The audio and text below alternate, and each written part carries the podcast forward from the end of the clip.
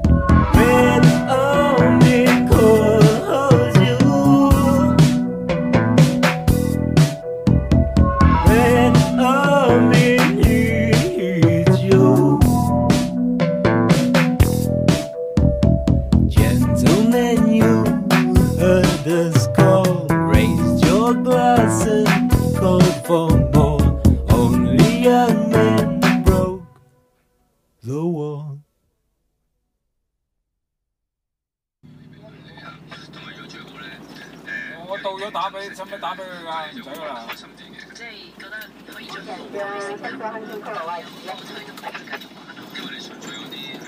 soon evening falls. The candy colored lights in the world of Susie Wong beckon us to Wan Chai. Yeah. I've already planned some action, but it needs your approval. I agree we offer a reward for information leading to its recovery but at the same time, I think we should send man. our new operative to Hong Kong. I never even let it hit the page. This man was in the Far East for several years. He has an excellent record, and like I this. think he's the right man for the job. Hey yo, we move silent with loud ratchets, blowing down cabbage. Birds of a feather flock together in down jackets. That old shit dead, put it down in a brown casket. Now I'm reborn like Tom Hanks in the cloud atlas patience low like a doctor with malpractice. That's why I'm jugging and finessing a loud package. Try to be humble and hide it, it sounds lavish, but it's hard to hide flavor like a kitchen without cabinets. My shit's surgical, wrist worth of few. shoot shit like Turkaloo. I look at you and see pussy, all cervical. You spoke on me and now nobody's heard a word from you. You down to die for your pride? What's it worth to you? I drop my nuts on your porch and crack the earth in two. And yo, it's Sweet Petey the Mystic. You drive me crazy, get slapped with the hand I shift with. Nigga, you just started reaching the status quo, bro. Don't become a statistic. I carry the cannon tucked. You like what? Six feet? Perfect. I bury you standing up. Level headed, but I've apparently had enough my damn mind like a landmine. Don't step near it. Strutting with two pieces on the side. I'm Jeff Jarrett. He lying about that hustling flow. He's St. Terrence. I showed up ready for war. No fronts. You came to showboat, but when I brainstormed, your boat sunk. We at your door front. Two guns with us. They both punk. Scrap cereal. And when I sent them in, the toast crunch, nigga.